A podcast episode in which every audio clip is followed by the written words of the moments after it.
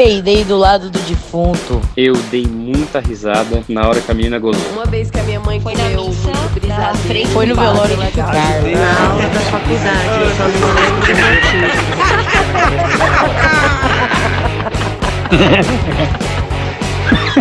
Ah, mas eu ri fazer o quê? Sejam muito bem-vindas ao Mais Eu Ri Podcast. Eu sou a Camila Masri e este daqui foi o lugar que eu escolhi para falar sobre aqueles momentos em que o riso é a saída menos óbvia, mas é inevitável. No episódio anterior eu falei sobre aquelas pessoas que passam pelas nossas vidas e parece que é por um propósito maior, que são os anjos. Mas existe outra teoria para esses encontros meio doidos e esquisitos que parecem ter esse significado maior, que é a sincronicidade. Não, eu vou contar um negócio para vocês que foi meio inacreditável que aconteceu comigo. Em 2010 eu fui morar na Austrália. E aí eu juntei uma graninha lá em dólar tal.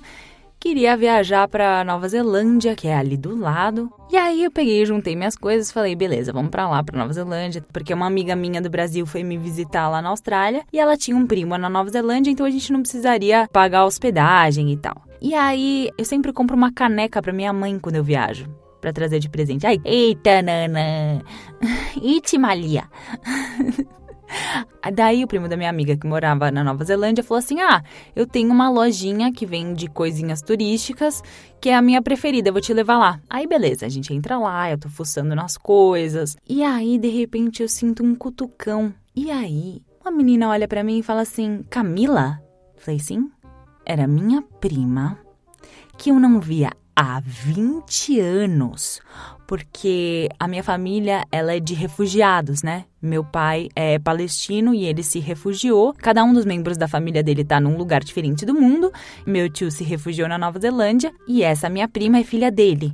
Só que minha família, claro, palestina, é muçulmana por parte de pai. E aí, cara, Aí, só que era alto verão. Então eu tava de regatinha, de saia, de biquíni por baixo. E aí a minha prima falou assim: ah, vem jantar em casa. E eu falei, caceta, eu não tenho roupa pra ir. Não tinha. E aí foi uma tarde inteira fuçando as roupas do primo da minha amiga pra ver se eu achava alguma coisa decente pra vestir, porque eu só tinha coisa decotada. Eu falei, ai, eu sou uma piriguete, eu só tenho roupa de piriguete. E aí fui lá.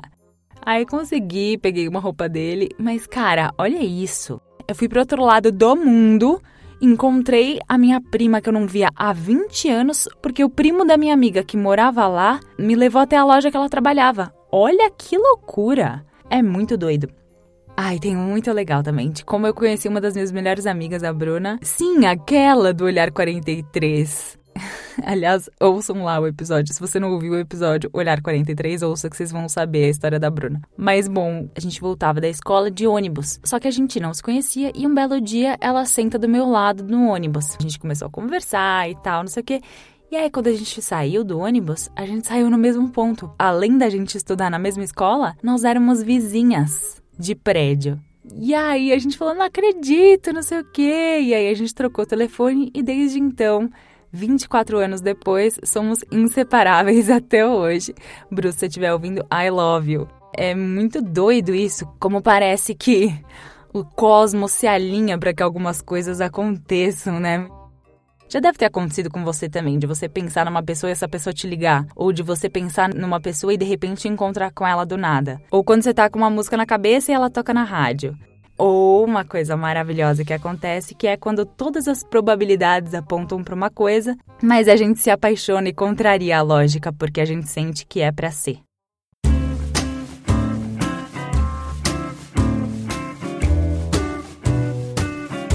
Esse conceito da sincronicidade foi criado por nada mais, nada menos que Jung. Ele acreditava que a vida não era só uma série de eventos aleatórios, mas que a vida é uma expressão de uma força do universo que ele chamou de unus mundus. Ou seja, que tudo vem desse lugar, desse sopão cósmico, de onde tudo vem e para onde tudo vai, para onde tudo retorna, né? Aliás, veja bem, esse sopão Sopão, quem diz é a Camila, não é o Jung, tá? Jung não diria sopão, ele diria algo bem mais loquaz e maravilhoso. Isso só pra vocês terem uma ideia do que eu vi na minha cabeça quando eu li sobre sincronicidade.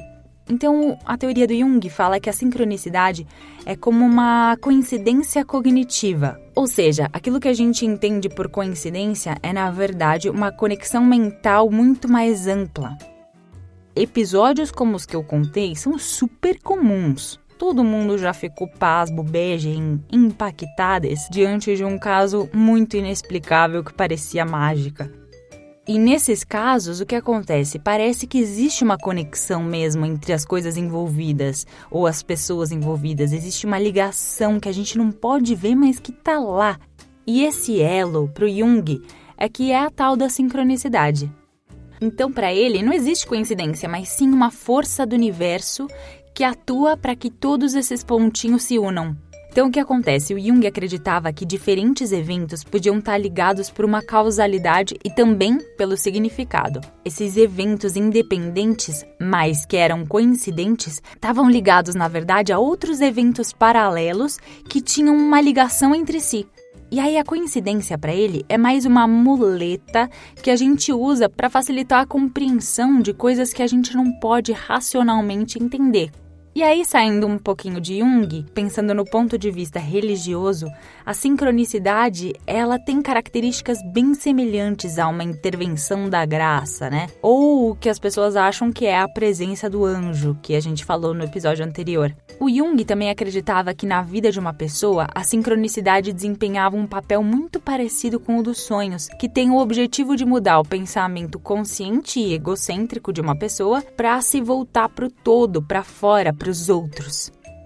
Engraçado que agora, falando isso, me veio um insight de que eu não sei se a sincronicidade ela é frágil, porque sem qualquer um dos pequenos elementos ela poderia não acontecer, ou se ela é incrivelmente forte, que mesmo com tantas possibilidades de não acontecer, ainda assim ela acontece. Por exemplo, se eu não tivesse ido para a escola naquele dia, eu poderia não ter conhecido a minha melhor amiga, Bruna, mas eu conheci. Se eu não quisesse comprar um presente para minha mãe, ou se eu não tivesse ido para Nova Zelândia, ou se eu tivesse dobrado a próxima esquina, eu não teria reencontrado a minha família, mas eu reencontrei. Então, para entender o conceito de sincronicidade, a gente precisa de uma compreensão de que existe um todo universal e de que existem essas conexões. E essa compreensão pode surgir assim, espontaneamente, sem nenhum raciocínio lógico. E aí, a esse tipo de compreensão instantânea, tanto de que existe esse elo quanto do todo universal, Jung deu o nome de insight. O insight, ele pode ser sim um fenômeno sincronístico, assim como muitas descobertas científicas que, de acordo com dados históricos, ocorreram quase simultaneamente em diferentes lugares do mundo sem que os cientistas tivessem qualquer contato. Quer um exemplo de sincronicidade do dia a dia, assim? Quando a gente vê 1111 no relógio. Aconteceu comigo ontem, inclusive. Os numerologistas acreditam que os eventos ligados a essa hora, 1111, aparecem com muito mais frequência do que mero acaso ou coincidência. E tem muitos autores que acreditam também que isso é um sinal bem auspicioso. E outros acreditam que isso sinaliza a presença de um espírito. Será que seriam os anjos novamente? Ó. Oh. Ah, mas Cami, tudo isso que você está falando aí pode ser só coincidência, não pode? Vou dar uma explicadinha. A coincidência é um termo usado para se referir a eventos com alguma semelhança, mas que não tem relação de causa e consequência. Em defesa dos céticos que não acreditam em nada, em estatística tem uma teoria de que se você identificar significados para eventos coincidentes, é considerado um resultado falso positivo. Por quê? O ser humano tem uma tendência natural a identificar padrões, inclusive onde eles não existem, e atribuir significados a eles. E isso é conhecido cientificamente como apofenia ou pareidolia. Na psicologia, essas ações baseadas nas interpretações de coincidências são chamadas de comportamento supersticioso.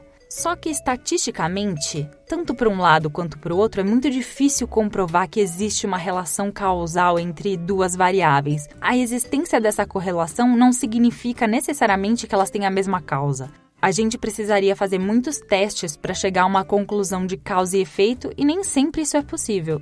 Mas, mas não sei se por puro otimismo, se por fé, se por sincronicidade, eu continuo acreditando que V1111 é um bom sinal. E eu continuo achando que esses momentos dão um temperinho gostoso para nossa vida. E quanto mais eu vejo a sincronicidade, mais ela aparece. E juro, para sustentar ainda mais o argumento da sincronicidade, eu tô lendo alguns livros do Caio Fernando Abreu. E aí, do nada, eu li o seguinte.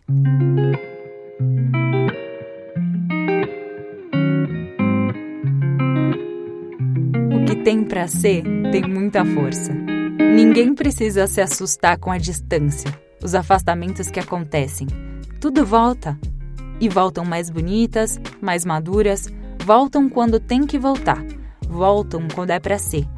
Acontece que entre o ainda não é hora e nossa hora chegou, muita gente se perde. Não se perca, viu? Muito obrigada por me escutar mais uma vez. Se você não escutou o episódio anterior sobre os anjos, escute, tá bem interessante. É complementar a esse. Muito obrigada por me escutar. Se você gostou, se você não gostou, adoraria receber seu feedback. Manda lá no maiseurripodcast@gmail.com ou manda uma DM lá no Instagram @camasri e a gente se vê na semana que vem.